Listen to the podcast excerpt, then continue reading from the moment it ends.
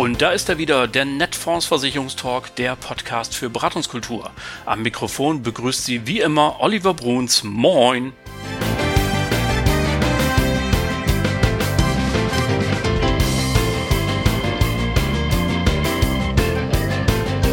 Mein Gast heute Dr. Markus Kremer, Vertriebsvorstand der Kontinentale Versicherung. Und es geht um die heißen Wahlkampfthemen ob es bei der Versicherungsvermittlung tatsächlich notwendig ist, diese vom Kopf auf die Füße zu stellen, warum es richtig ist, bei der Verrentungspflicht der Riester-Rente zu bleiben, was das Besondere an der nagelneuen BKV Concept Choose ist und warum er seit geraumer Zeit kein Buch mehr gelesen hat. Bleiben Sie dran!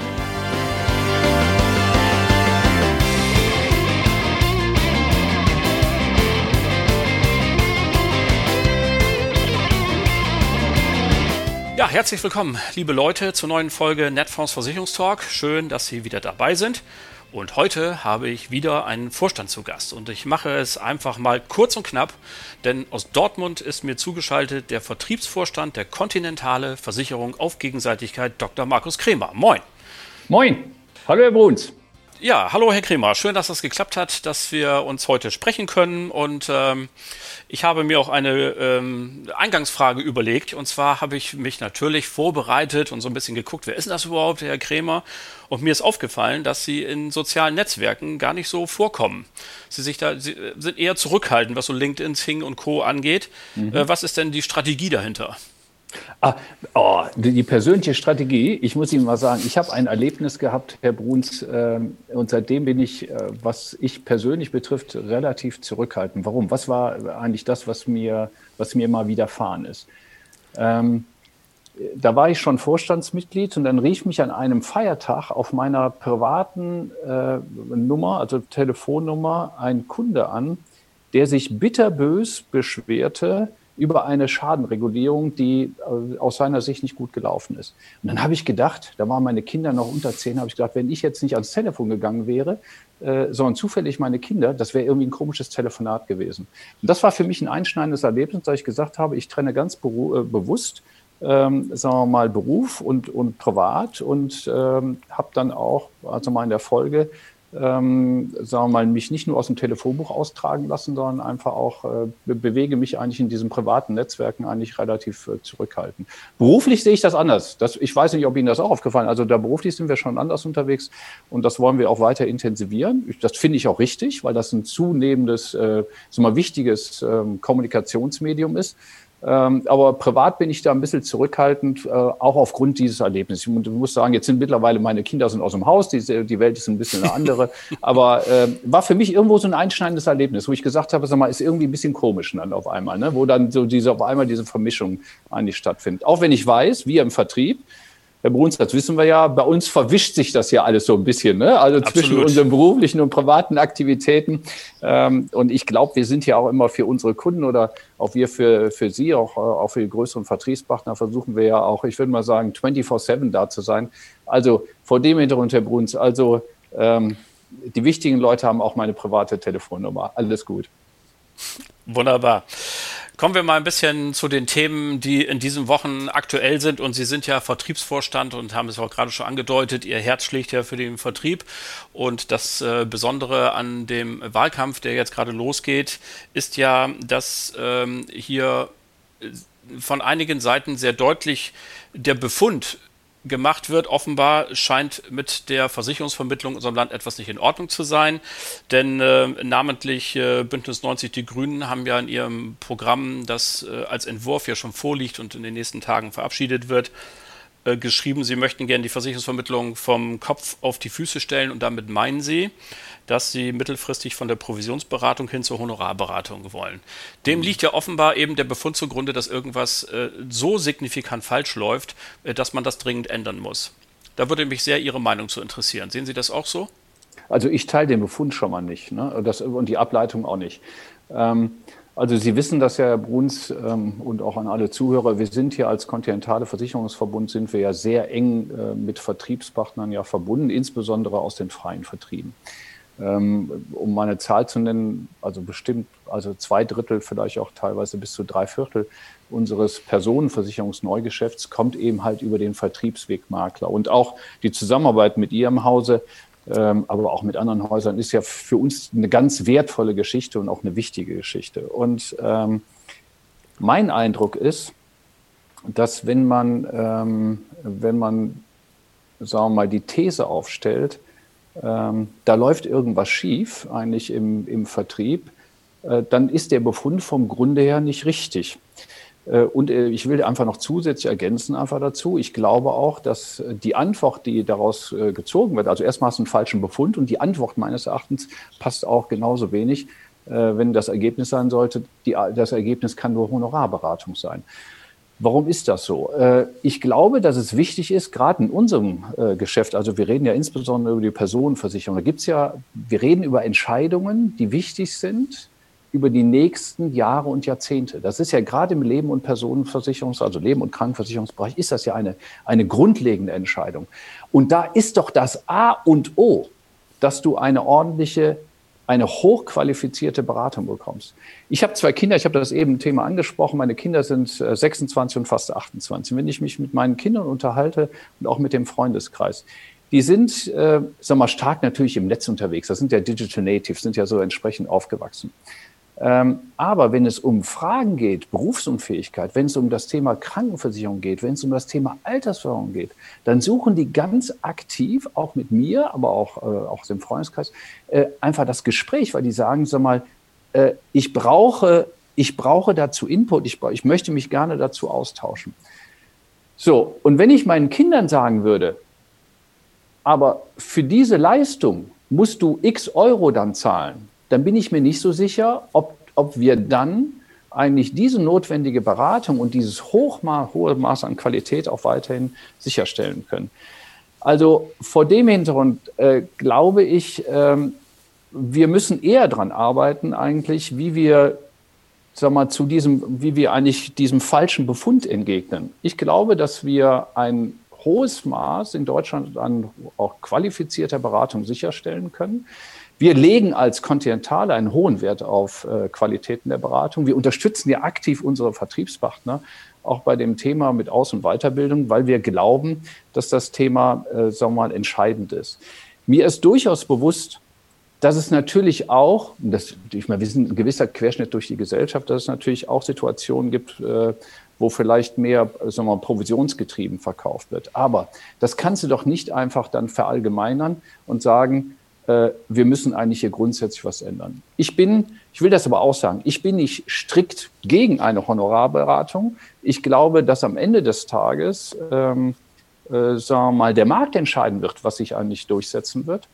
Äh, ich glaube nur, wenn du sagst, äh, das Thema Provisionsvermittlung würdest du quasi auf Null zurückführen. Wir werden da ein echtes Thema haben, weil wir das dann merken, dass wir ähm, echte Lücken haben werden bei denjenigen, die einfach aus welchen Gründen auch immer sich entscheiden, nein, Geld für eine Beratung möchte ich nicht zahlen.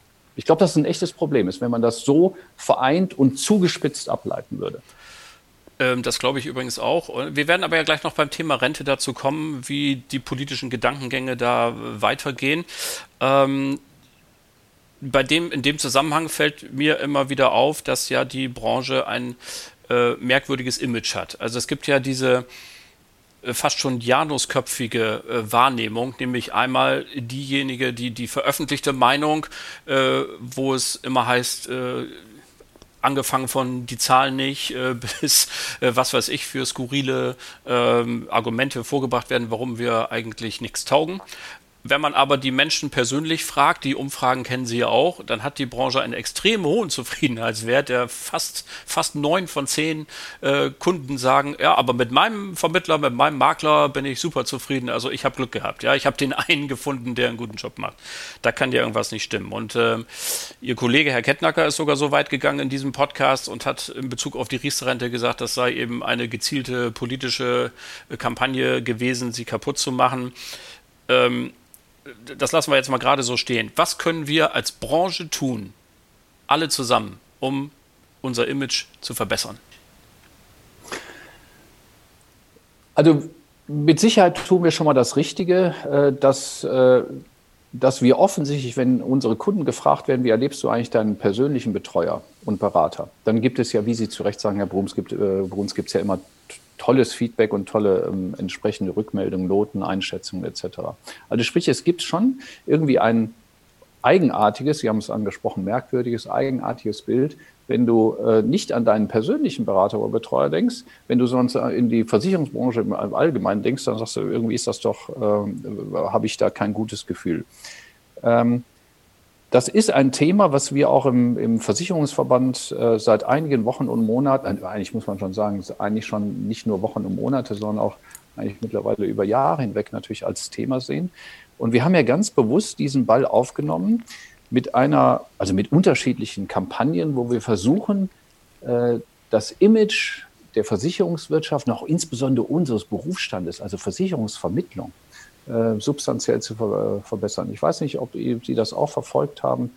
Ähm, wir haben ja äh, als Versicherer gemeinsam mit, mit, dem GDV haben wir eine Kampagne gestartet, werde Insurancer. Das ist eine Kampagne, wo wir ganz bewusst junge Leute ansprechen, äh, um sie sag mal, aufmerksam zu machen, um sie zu gewinnen für äh, Versicherungsvertrieb und äh, Versicherungsvermittlung. Und wir als Kontinentale machen da sehr intensiv mit.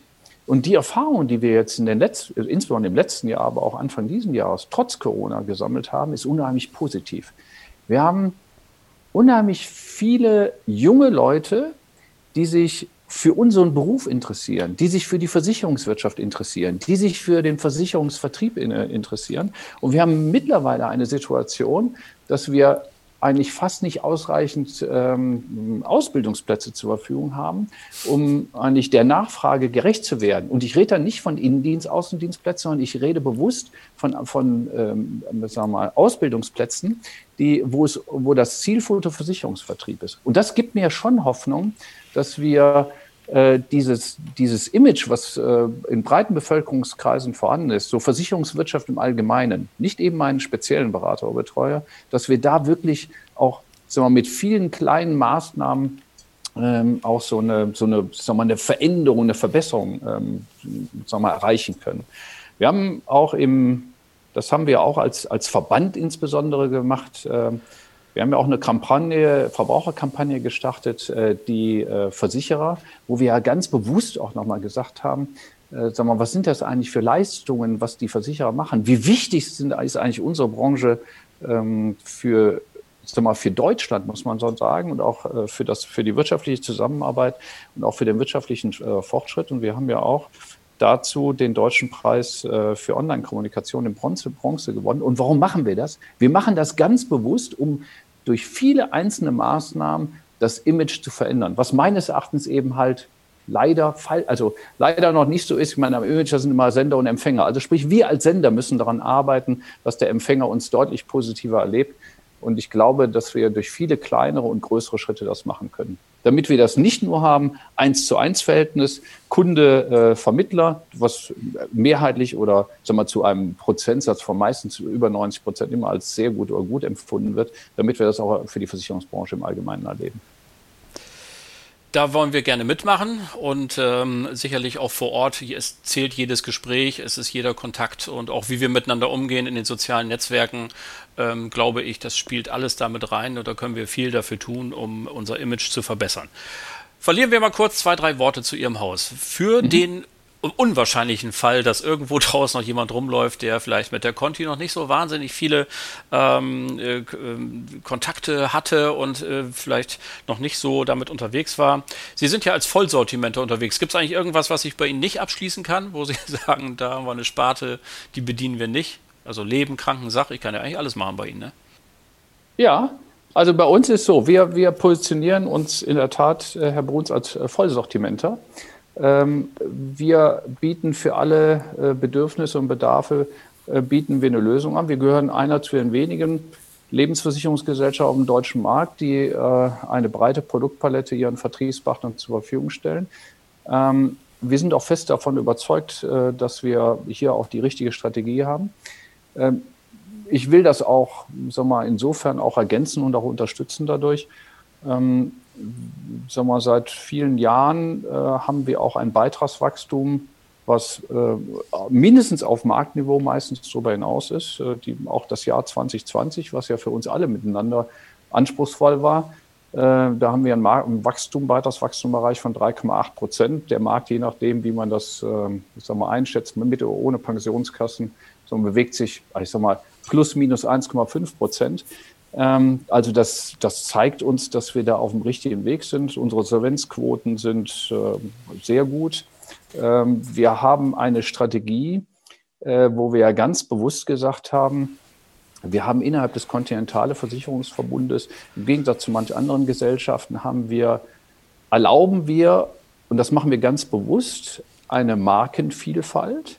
Wir haben ja nicht nur die Marke Continentale, sondern wir haben zusätzlich auch äh, die Marke Mannheimer als Zielgruppenanbieter und wir haben zusätzlich die Marke Europa als attraktiver Direktversicherer und auch, ähm, wo auch, wo wir auch mit Vermittlern zusammenarbeiten, insbesondere auch in der Risikolebensversicherung, aber nicht nur da. Also kurzum, wir gehen auf den, also wir bieten im deutschen Versicherungsmarkt unter drei Marken unterschiedliche Angebote und sind damit nicht unzufrieden, ganz im Gegenteil. Und wir achten darauf, dass wir in den unterschiedlichen ähm, sagen wir mal, Sparten auch ähm, sagen wir, immer attraktive Produkte unseren Vermittlern und unseren Kunden zur Verfügung stellen können. Ein Beispiel dazu, wir haben, ja, wir sind ja sagen wir, relativ ausgeprägt und stark unterwegs äh, in der Berufsunfähigkeitsversicherung. Ähm, wir waren als einer der ersten Lebensversicherungen, ich würde vielleicht auch sagen, als erster Versicherer, Lebensversicherer, der die Zukunftsberufe gemeinsam mit unserem Rückversicherer weiterentwickelt hat. Wir werden das im, jetzt im Sommer auch nochmal erweitern. Ähm, also man sieht an wenigen gut, an Beispielen, dass wir, ähm, sagen wir mal, sehr bewusst ähm, diese Strategie fahren. Wir, wir meinen auch erfolgreich, was auch die Rückmeldungen seitens der Vermittler und auch Kunden eigentlich, äh, die an uns gelangen, äh, uns, glaube ich, auch recht gibt. Und wir haben auch ähm, ganz bewusst uns entschieden, äh, neben dem starken äh, Sommerzweig betriebliche Altersversorgung auch äh, jetzt im letzten Jahr auch das Thema betriebliche Krankenversicherung zusätzlich noch aufzunehmen. Ganz bewusst. Darauf wollte ich kommen. Sie haben ja ähm, einen Markteintritt in der Tat äh, dort geleistet und ähm, äh, meine Stammhörer wissen das schon. Ich bin ja kleiner BKV-Fan, muss ich zugeben. Finde das eine großartige Sparte und habe mich sehr darüber auch gefreut. Ihre Kollegin, ähm, Ihre Mitarbeiterin Daniela Reimers äh, durfte das Konzept Choose ja auch schon hier bei uns vorstellen. Ähm, jetzt ist es ja Mitte Mai, wo wir uns hier treffen. Erzählen Sie noch mal, wie war denn der Start mit der BKV so von 0 auf 100? Das ist ja auch durchaus ein äh, spannendes Erlebnis. Also erstmal haben wir uns natürlich wahnsinnig gefreut. Wir sind im November letzten Jahres rausgekommen, waren direkt äh, Produkt des Monats. Also das passte natürlich hervorragend. Na bitte. ja, also ich würde mal sagen, also offensichtlich äh, passt das. Aber jetzt muss ich ganz ehrlich sagen, wir haben, ähm, wir haben über einen gewissen Zeitraum haben wir das Produkt hier entwickelt und wir haben das äh, Produkt auch gemeinsam mit ähm, Versicherungsvermittlern ähm, entwickelt. Das heißt, wir haben unsere Produktentwicklungsphase war so, dass wir sehr intensiv äh, mit äh, Vermittlern gesprochen haben, die in dem Segment unterwegs sind und auch teilweise mit Endkunden, also sprich mit Arbeitgebern. Und haben gesagt, sag mal, was braucht ihr eigentlich und was kann man eigentlich sinnvoll anbieten? Und wir haben uns natürlich zugegebenermaßen auch angeguckt, sagen wir mal, äh, was zeigt sich eigentlich im Markt äh, äh, und was ist denn da in den letzten zwei, drei Jahren passiert? Und wir haben mit unserem Konzept Choose, also da bin ich wirklich fest von überzeugt und auch der Erfolg gibt uns da recht. Äh, wir haben jetzt mittlerweile eine, eine schöne, sagen wir mal, vierstellige Anzahl an Kunden, die wir da gewonnen haben, was ich, äh, sagen wir mal, nach vier, sagen wir, vier, vier, fünf, sechs Monaten ganz, äh, sagen wir, schon mal ganz ordentlich finde. Absolut. Äh, wir haben ein Konzept auf den Markt gebracht, äh, wo der Kunde ja ein hohes Maß an Flexibilität hat, Ad 1. Ad 2, wo wir ganz starken Wert drauf gelegt hat, haben, äh, dass sowohl Mitarbeiterinnen und Mitarbeiter, äh, sagen wir mal, Vorteile haben von dem Konzept Shoes, und zwar unabhängig davon, ob sie GKV oder PKV versichert sind. Drittens haben wir gesagt, für uns ist es wichtig, dass wir ein überzeugendes Angebot haben für Familienangehörige. Und viertens haben wir gesagt, wir müssen auch daran denken, wenn es zu einem Arbeitgeberwechsel kommt oder eben halt auch äh, die Mitarbeiter und Mitarbeiter der Unternehmen in den Ruhestand gehen, dass die dann auch profitieren können, dauerhaft also von dieser Lösung. Und äh, ich glaube, in diesem Paket, verbunden damit, dass wir gesagt haben, äh, wenn du sag mal, in einem Jahr eine Leistung nicht abfragen willst oder kannst oder musst, weil du gar keinen Bedarf hast, dann hast du, dann hast du die Möglichkeit, das im zweiten oder dritten Jahr, wenn du weiter leistungsfrei wärst, äh, das Budget entsprechend aufzustocken. Ich glaube, dass wir in dieser, Kon in dieser Konzeption, wie wir es äh, am Ende des Tages gefunden haben, viele starke Argumente haben für Arbeitgeber und auch für, für Vermittler. Wir haben auf einen Punkt, äh, nicht auf einen zusätzlichen Punkt, haben wir nochmal sehr großen Wert gelegt. Das ist auch in der, sagen wir, in unserem Austausch mit den Arbeitgebern nochmal sehr deutlich geworden. Äh, du musst nicht nur ein tolles Produkt haben, sondern du musst auch tolle Prozesse haben. Wenn die Prozesse nicht funktionieren, und Prozesse meine ich hier insbesondere damit, dass du ganz einfach Mitarbeiter an- und abmelden kann, äh, kannst. Und dazu haben wir ja ein entsprechendes ähm, sag mal, Portal geschaffen, wo die äh, wo man ähm, die An- und Abmeldungen relativ einfach oder ganz einfach machen kann. Wenn du nicht zusätzlich noch sehr gute Prozesse hast, dann kannst du ein tolles Produkt haben, das kommt nicht zum Fliegen. Und darum haben wir ganz bewusst gesagt, mal, wir wollen erst auf den Markt kommen, wenn neben dem Produkt auch die Prozesse stimmen. Und ich glaube, so wird das auch äh, sagen wir mal, im Markt wahrgenommen. Und vor dem Hintergrund sind wir auch sehr zuversichtlich, dass wir auch ein erfolgreiches Jahr 2021 erleben. Also ähm, das glaube ich auch. Und die BKV, das wird ja von allen KV-Experten auch gesagt, ist sicherlich die Sparte im Rahmen der privaten Krankenversicherung, wo auch am meisten äh, Zukunftsfantasie noch mit drin ist. Insbesondere, wenn wir einen Blick auch auf die gesetzliche Versorgung werfen, die unter Druck gerät. Ähm, Jens Spahn will dieses Jahr, glaube ich, 27 Milliarden Euro überweisen. Äh, das kann er ja einmal machen, aber auf Dauer wird das natürlich nicht gehen. Äh, da wird man auch über kurz oder lang über den Leistungskatalog wieder diskutieren müssen und wahrscheinlich spielen dann die ähm, betrieblichen Lösungen eine viel, viel größere Rolle, als äh, das bis jetzt der Fall ist. Ja, und Herr Bruns, ich glaube, da, erstens das, weil einfach das Leistungsniveau der GKV sich äh, substanziell verändern wird. Das teile ich hundertprozentig Ihre Einschätzung. Und zweitens, ähm, wir alle erleben ja jetzt in den nächsten Jahren äh, ein Thema, das heißt ja Ausscheiden der Babyboomer-Generation aus dem Arbeitsleben. Das heißt, du musst dich als Arbeitgeber attraktiv, attraktiver denn je darstellen.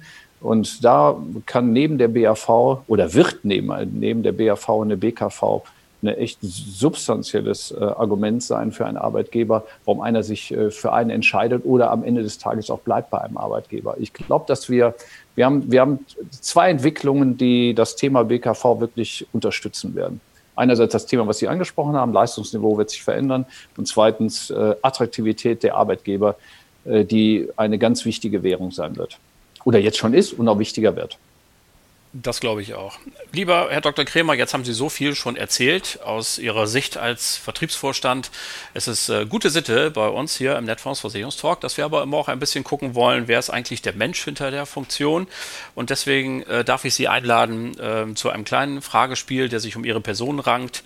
Und ähm, bin gespannt auf Ihre Antworten. Und die erste Frage lautet nämlich, welches Buch haben Sie eigentlich zuletzt bis zu Ende gelesen? Ja, jetzt muss ich Sie enttäuschen. Herr Bruns. Äh, das nein, geht ja gut äh, los. Nein, nein, nein, nein, nein. Also es ist jetzt nicht so, als ob ich nicht bis, bis zum Ende gekommen bin. Nein, aber ich, ähm, die Story ist die folgende. Ähm, ich habe ja eben erzählt, zwei Kinder. Und wenn wir mit unseren Kindern äh, früher, als sie noch kleiner waren, in Urlaub gefahren äh, sind, haben wir natürlich irgendwie angefangen mit äh, Bibi Blocksberg und Ähnlichem. Und wir sind dann weitergegangen. Äh, und das muss ich sagen, das habe ich da habe ich begeistert zugehört, äh, aber insbesondere unsere Kinder auch, und damit war es natürlich still, im, auch über Stunden bei uns im Auto, äh, die Harry Potter äh, Bücher. Äh, also kurzum, ich bin ein Fan von Hörbüchern. Ähm, okay. Und das habe ich, äh, ich finde das, was der, was der Rufus Beck mit äh, den Harry Potter Büchern gemacht hat, das hat mich so begeistert, dass ich, ähm, sagen wir mal, von den Hörbüchern ganz bewusst nicht mehr weggekommen bin. Ich will das, also es hört sich ja negativ an, ganz bewusst mich entschieden habe, weiterhin Hörbücher zu hören. Und äh, wenn Sie mich fragen, das letzte Hörbuch, was ich äh, dann jetzt zu Ende gehört habe, äh, war ähm, gestern beim Joggen, ähm, habe ich die letzte veröffentlichte Folge von Auris. Das ist eine, ähm, eine dreiteilige äh, Staffel äh, von dem Fitzek, äh, wo es, ähm, sagen wir mal, um einen jetzt muss ja aufpassen, dass man nicht so ein bisschen spoilert, ne? Äh, um einen Gutachter geht, äh, der ein besonders gutes Gehör hat äh, und wie er, sagen wir mal, zusammenarbeitet oder nicht zusammenarbeitet mit einer Crime-Podcasterin. Und das hat mich, da muss ich sagen, höre ich gerne zu. Ich bin auch viel unterwegs, teilweise im Auto. Und wenn ich mal so entspannen will oder sowas, höre ich gerne Hörbücher. Alle kurzum, ich also, nehme weniger die, die Bücher quasi physisch in der Hand, sondern ich höre gerne Hörbücher. Naja, welches haben Sie denn angefangen zu hören und haben es dann aber abgebrochen? Aber das höre ich mir doch nichts ah, Das ist, äh, wenn ich, da, da, eigentlich nicht. Ich entscheide, äh, keins. Keins jetzt in letzter Zeit, außerdem cool. würde ich mal sagen, da müsste ich so lange in die Vergangenheit gehen, ähm, wird mir jetzt Nö, keins einfallen. Also kann ich ihn leider nicht erfüllen, diesen Wunsch, dass ich da irgendwie ein negatives, äh, mein negatives Erlebnis irgendwie teilen kann, weil ich da keins habe diesbezüglich. Das, das spricht ja für Sie, dass Sie die Dinge, die Sie anfangen, auch zu Ende führen. Also von daher, das kann man auch gut sehen. welchen, Begriff haben, welchen Begriff haben Sie denn zuletzt gegoogelt? Ähm wir beschäftigen uns derzeit, ich habe ähm, hab Geschwister und wir beschäftigen uns derzeit mit einem Thema. Mein Vater ist 92, meine Mutter etwas jünger. Und die wohnen beide noch in einem, sagen wir mal, zu Hause in einem Haushalt. Und ähm, da fragt man sich als Geschwister, wie lange geht das eigentlich noch gut? Ne? Ähm, insbesondere wenn natürlich die körperlichen gut. Kräfte nachlassen. Also kurzum, tatsächlich das Letzte, was ich äh, gegoogelt habe, äh, war ähm, haushaltsnahe Dienstleistungen, ähm, Betreuung und ähnliches, ähm, weil ich unseren Eltern oder meine Brüder auch, unseren Eltern natürlich das schon ermöglichen will, möglichst lange in ihrem, sagen wir mal, in ihrem gewohnten Umfeld zu leben. Aber man muss eben gucken, was man als Rahmenbedingungen schaffen kann. Das ist das Letzte, was ich gegoogelt habe eigentlich dazu, weil ich, äh, weil das ein Thema ist, was meine Brüder und mich jetzt in den letzten Tagen relativ intensiv beschäftigt hat. Kann ich sehr gut verstehen. Meine Eltern sind auch über 90, äh, wohnen mhm. auch noch zu Hause und ich kann die Problematik, die dort entstehen, sehr gut nachvollziehen. Ja. Amazon oder stationärer Handel, wenn er denn öffnen darf? Also ich bin ein, äh, das ist, also wenn Sie mich jetzt vor, äh, sagen wir, vor anderthalb Jahren gefragt hätten, da wäre die Frage ja sowas von eindeutig gewesen, ne? Ähm, weil ich bin äh, von meiner Körperstatur, ich bin knapp zwei Meter, ähm, und äh, da irgendwas online kaufen, wenn ich da an Klamotten denke oder irgendwas, ist ja fast nicht vorstellen. Also kurz, kurzum, ich bin ein Freund eben halt dann vom Ausprobieren im Laden und das und jenes. Also vor dem Hintergrund auch stationärer Handel. Jetzt muss man natürlich fairerweise auch sagen, äh, jetzt haben wir in den letzten 16, 18 Monaten oder 16 Monaten haben wir auch erlebt, äh, ging ja nicht, aber irgendwie ging es dann trotzdem. Ne? Also vom Herzen her bin ich mehr stationär. Äh, manchmal geht's halt äh, nicht anders als Amazon. Verbrennermotor oder E-Auto? Also, wenn ich überzeugt wäre, oder beziehungsweise muss noch ein bisschen weitergehen, wenn der ökologische Fußabdruck eines E-Autos wirklich nachhaltig besser ist als beim Verbrennermotor, auf jeden Fall E-Auto. Ich bin noch nicht, nur noch nicht davon überzeugt. Ich fahre derzeit ein Hybrid.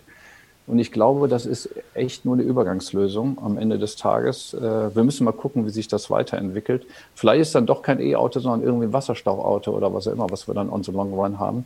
Aber die, der Hintergrund Ihrer Frage ist ja vielleicht, äh, was muss er eigentlich fürs Klima was tun? Und dann würde ich mal sagen, das kann man auch im Privaten, im Geschäftlichen tun. Und wenn es tatsächlich am Ende so ist, dass ein E-Auto uns äh, klimatisch deutlich weiterentwickelt, bringt, dann auf jeden Fall E-Auto. Sie haben es eben schon angedeutet. Ähm, joggen, Radfahren oder Schwimmen? Schwimmen äh, nicht. Äh, joggen und Radfahren ja. okay. Wenn wir jetzt schon Abend hätten, äh, lieber ein Glas Bier oder lieber ein Wein? Das kommt immer ein bisschen darauf an, äh, die Stimmung, äh, wo man gerade ist und mit wem man zusammensitzt. Und, ähm, äh, aber ähm, sagen wir mal, mehrheitlich äh, bin ich mehr ein Weinfan, muss ich ganz ehrlich sagen. Ich habe ich habe viele, viele Jahre ähm, in Mannheim gelebt und da ist ja, ähm, da ist es in die Pfalz nicht weit oder auch von mir aus in den Rheingau nicht weit oder von mir aus nach Baden nicht weit.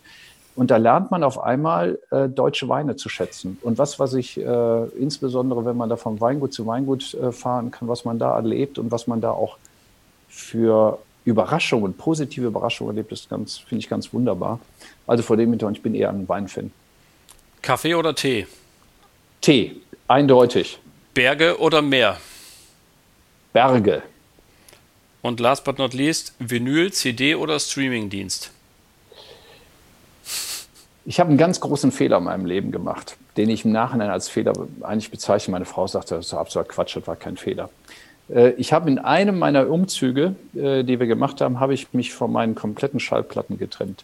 Das ist jetzt schon, keine Ahnung, gefühlt vielleicht 10 oder 15 Jahre her. Ein großer Fehler. Den, den, den, das ist ja so eine, so eine Schallplattensammlung, die du dann über Jahre als Kind, als Jugendlicher und dann auch als Student aufgebaut hast, habe ich leider abgegeben ähm, trauere ich nach. Äh, aktuell streame ich mehr. Auch wenn ich gerne nochmal die alten Schallplatten auflegen würde.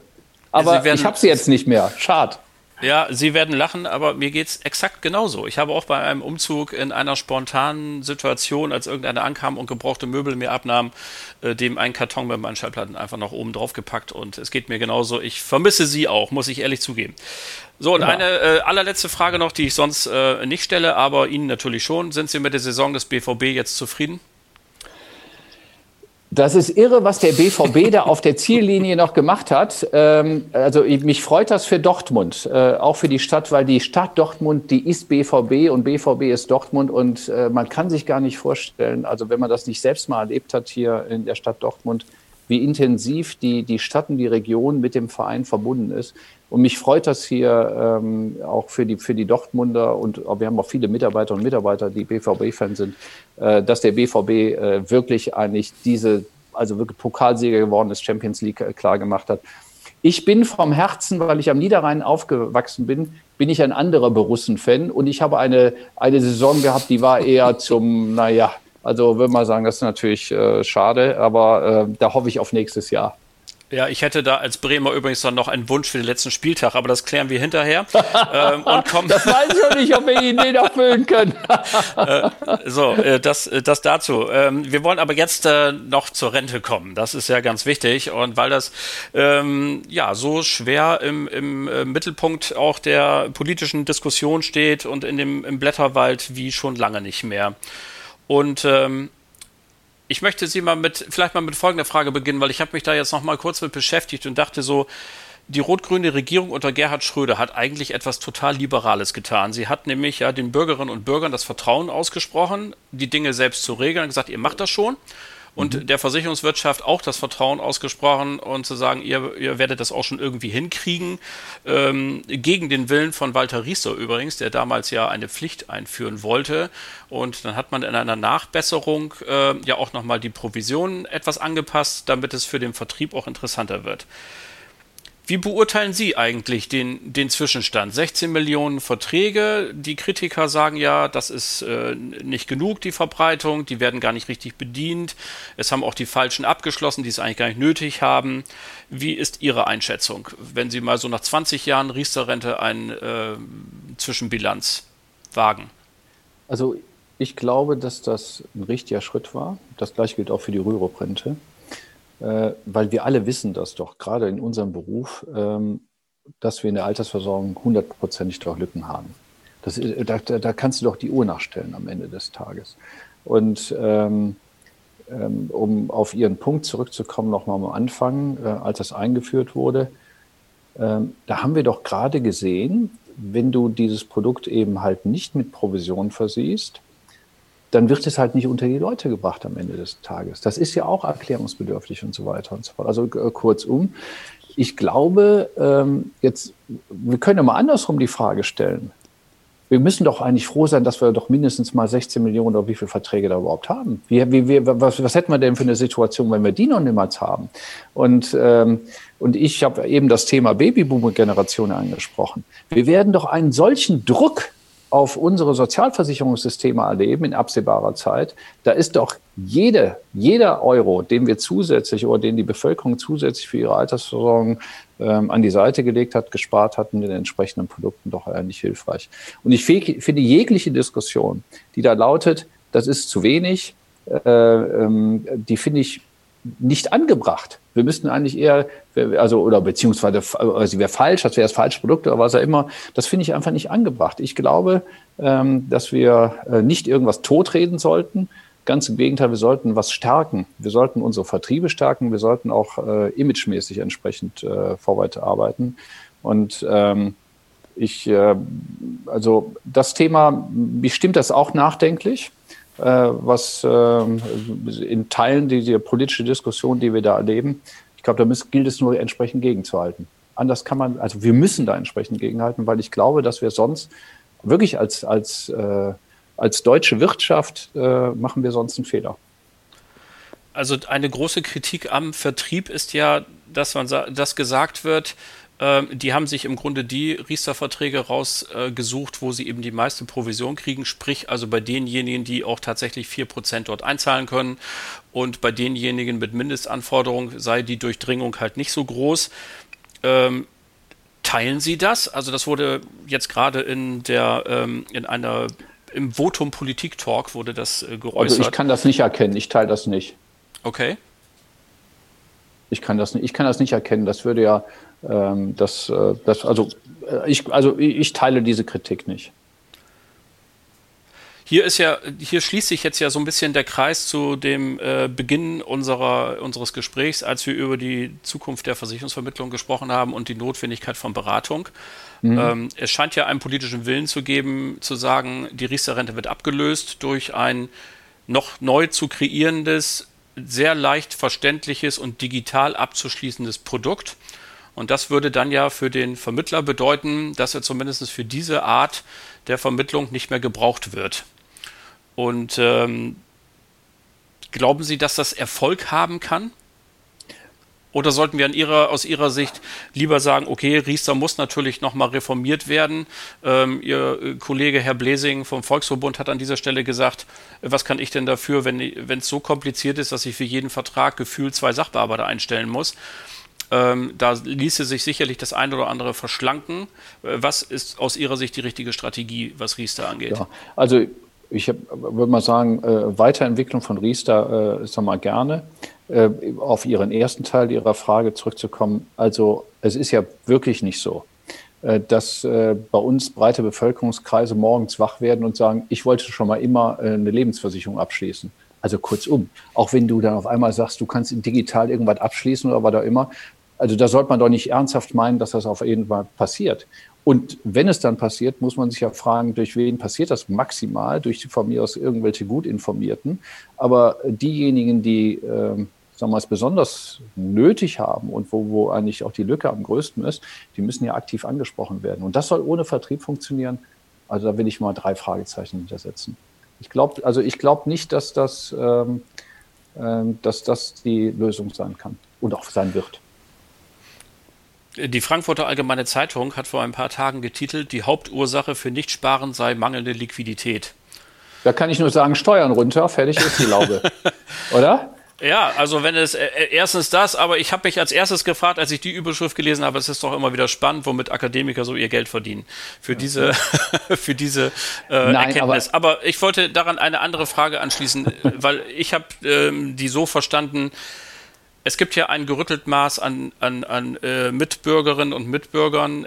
Insbesondere denke ich jetzt gerade an die aus dem Niedriglohnsektor, die es natürlich schwer haben, ähm, hier zusätzlich äh, Altersvorsorge, Stimmt. BU und Pflege und so weiter äh, anzuwenden. Nun können wir als Versicherungsbranche nicht die Welt retten, das muss man auch klar sagen, aber dennoch die Frage an Sie, Sehen Sie da bei uns in der Branche ein, trotz allem eine Verantwortung? Können wir irgendetwas tun? Wäre, gibt es irgendetwas, ähm, was wir als Branche tun können, um auch dieser Gruppe zu helfen? Oder würden Sie sagen, naja, wenn Sie so wenig verdienen, dass Sie nicht sparen können, da können wir nichts dran ändern? Also sagen wir mal so, wir machen ja, wir haben ja heute ein bisschen auch über das Thema BKV gesprochen, da kann ich ja BAV machen. Also ich glaube, die Versicherungswirtschaft ist gut beraten und das tun wir ja auch attraktive Lösungen anzubieten äh, für die betriebliche Alterssorgung oder Krankenversicherung. Das Gleiche gilt auch attraktive Angebote natürlich auch ähm, für die eigentliche private äh, Vorsorge. Äh, am Ende des Tages können wir aber natürlich kein Problem lösen, äh, was äh, da lautet Niedriglohnsektor. Das ist ein Thema, was wir als Versicherungswirtschaft natürlich äh, am Ende des Tages nicht richtig lösen können. Ich, darum habe ich ja eben, als Sie gesagt haben, mangelnde Liquidität, muss ich sagen, gegeben, da muss er halt, habe ich ja spontan gesagt, Steuern runter. Da muss er eigentlich die als Staat überlegen, äh, wie kannst du eigentlich äh, diesen Personenkreis, den wir jetzt gerade im Blickfeld haben, äh, in die Lage versetzen, eigentlich auch eine Altersversorgung, also für ihre Altersversorgung anzusparen. Und dazu gehören auch das Thema Steuern oder sonstige Zuschüsse. Also ich glaube, ähm, wir haben, was ich finde, und da bin ich wirklich auch fest von überzeugt, dass wir als Versicherungswirtschaft attraktive Angebote, Versicherungsangebote haben und wir alle, wir komplette, wir werden ja als Branche mit der Absenkung des Höchstrechnungszinses zum 1.1.2022 werden wir, sind wir ja nochmal gefragt, nochmal zusätzlich gefragt bei dem Thema, auch aktuell gefragt, auch attraktive unsere Produkte mindestens also noch attraktiver attraktiver zu gestalten. Ich glaube, dass wir in den letzten Jahren auch, ähm, sagen wir mal, sehr kreativ gewesen sind, äh, was, äh, was auch ähm, unsere Versicherungsprodukte, Altersversorgungsprodukte eigentlich betrifft, äh, sei es kapitaleffiziente Produkte oder fondgebundene Produkte und ähnliches. Also kurzum, ich glaube, äh, uns den schwarzen Peter dazu schieben zu wollen, ist, glaube ich, deutlich zu kurz gesprungen diesbezüglich. Äh, ich sehe das eher so, und das wirklich, mein, da bin ich wirklich fest von überzeugt, dass wir als Versicherungswirtschaft viel daran äh, setzen und auch unseren Beitrag dazu leisten, dass breite Bevölkerungskreise für, ihre Alters, für ihr Alter vorsorgen können, weil wir ja wirklich attraktive Produkte zur Verfügung stellen. Und wenn es am Ende des Tages halt so ist, dass ähm, der eine oder andere sagt, ich kann es mir aber finanziell nicht leisten, dann müssen wir das zur Kenntnis nehmen. Dann muss aber auch der Staat sagen, dann muss ich auch als Staat was tun, dann muss ich gerade diesen Bevölkerungskreisen helfen.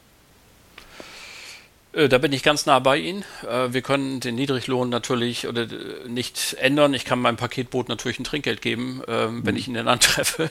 Ja. Ähm, aber das ist natürlich flächendeckend ähm, dann trotz allem schwierig. Nochmal einen letzten Satz zur Riester-Rente, denn die FDP hat ja in einer Reihe von Vorschlägen eingebracht, A, die Garantien zu senken. Ich glaube, da herrscht ja auch durchaus ja, fast schon Konsens, dass das unter den gegebenen Rahmenbedingungen eine gute Idee ist. Aber sie hat auch gesagt, man müsse die Verrentungspflicht aufheben. Und da würde ich gerne Ihre Meinung zu haben, denn wenn ich das richtig in Erinnerung habe, haben wir ja die Verrentungspflicht eben mit Absicht gemacht, weil wir gesagt haben, das ist eine ersetzende Altersvorsorge, die soll halt die, ähm, das, das Niveau, das, das abgesenkte Niveau der gesetzlichen Rente ausgleichen und äh, man wolle eben dann trotz allem verhindern, den paradiesischen Versuchungsapfel hinzuhalten. Wenn ich eben auf einen Schlag da meine 10, 20, 30.000 Euro kriege, dann ist die Versuchung nun mal groß, die Weltreise zu machen und dann doch zwei, drei Jahre später halt den kommenden Sozialkassen mehr zur Last zu fallen als notwendig.